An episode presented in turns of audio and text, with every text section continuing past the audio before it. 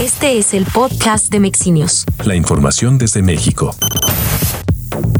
El piloto mexicano Sergio Checo Pérez se reunió con la prensa mexicana en una conferencia que se ha hecho tradición, previo al Gran Premio de México.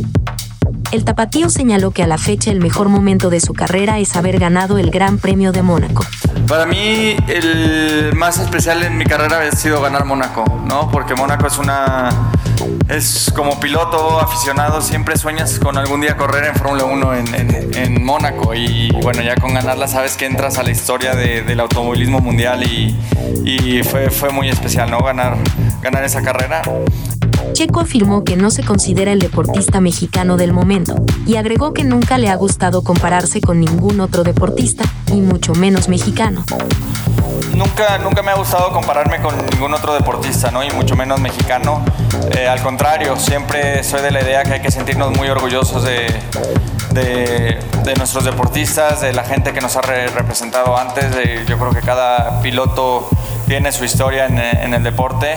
Eh, tantos pilotos quizás que no han tenido el, impacto ¿no? mediático que, he tenido yo por, en la era que he participado. A la pregunta de qué prefiere, si ganar en México o ser subcampeón del mundo, afirmó que...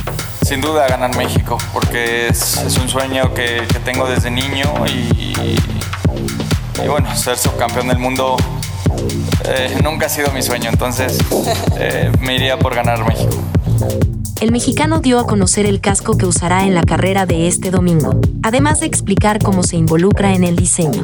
Eh, entonces es una Catrina, la, parte de enfrente, eh, y muy mexicano, ¿no? Lo que hicimos ser orgullosamente, muy orgulloso de, nuestra cultura, eh, toda la parte de atrás. El Viva México atrás, evidentemente. Sí, no traemos el Never Give Up, hoy pusimos el Viva México. Y lo, padre es el frente, ¿no? El, frente del casco creo que es lo que más, lo que más me gustó. Mucha suerte a Checo Pérez este domingo en el Gran Premio de México. Más información en mexinios.com.